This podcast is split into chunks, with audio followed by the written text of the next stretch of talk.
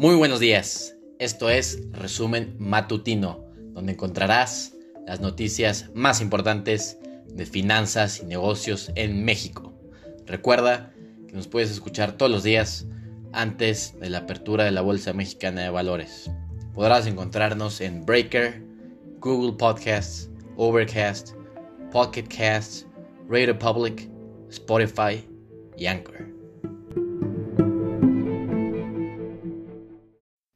Muy buenos días.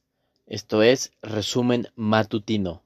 Hoy es martes 1 de septiembre de 2020 y las noticias destacadas del día son las siguientes. Estados Unidos excluye a México de aranceles al acero. Warren Buffett invierte en los cinco principales brokers de Japón y Tesla se dispara más del 12% en su primer día de split.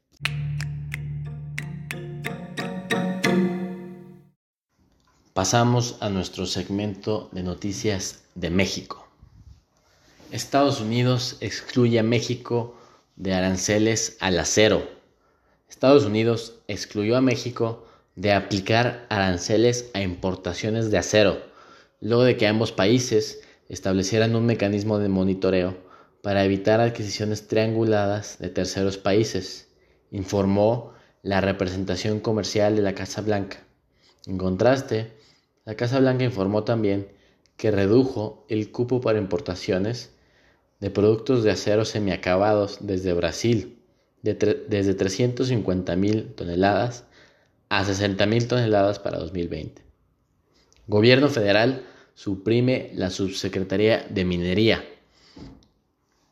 La Secretaría de Economía anunció este lunes la cancelación de la Subsecretaría de Minería a partir del 1 de septiembre de 2020, en el marco de las medidas de austeridad que lleva a cabo el gobierno federal. Añadió que la cancelación del cargo de subsecretario de Minería no implica ninguna afectación en las atribuciones, facultades y trabajos que la Secretaría de Economía lleva a cabo en materia de minería, a través de la Dirección General de Minas, la Dirección General del Fondo para el Desarrollo de Zonas de Producción Minera y la Dirección General de Desarrollo Minero.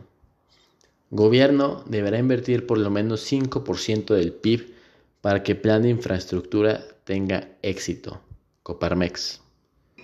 Para que el Plan Nacional de Infraestructura, que se definirá en los próximos días por el Ejecutivo, tenga éxito, el gobierno federal deberá invertir por lo menos 5% del PIB para que incentive a la inversión privada y a los extranjeros a operar en los proyectos, así como inyectar confianza y certidumbre a las inversiones, advirtió la Coparmex, Confederación Patronal de la República Mexicana.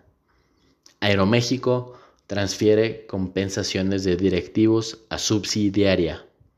Las compensaciones ganadas entre 2017 y 2019 por siete directivos por 1.994.000 dólares fueron transferidas a sistemas integrados de soporte terrestre en México, una subsidiaria limpia, es decir, una firma que no está bajo el proceso de bancarrota de la aerolínea.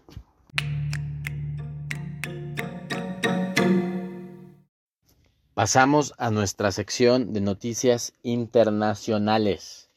Auto volador japonés despegó con una persona a bordo. El antiguo sueño de trasladarse por los cielos, de forma tan fácil como conducir en carreteras, empieza a volverse realidad.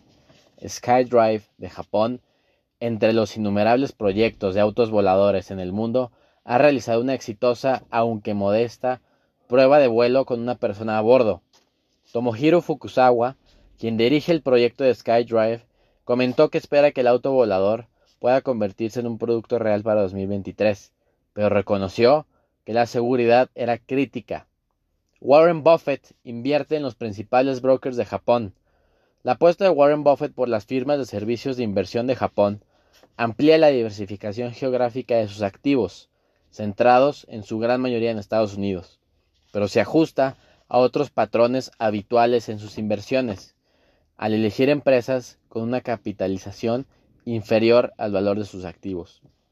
Tesla se dispara más de 12% en el primer día de su split.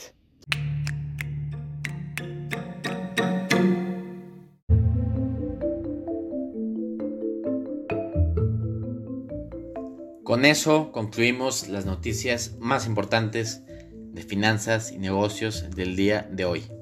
Gracias por escucharnos.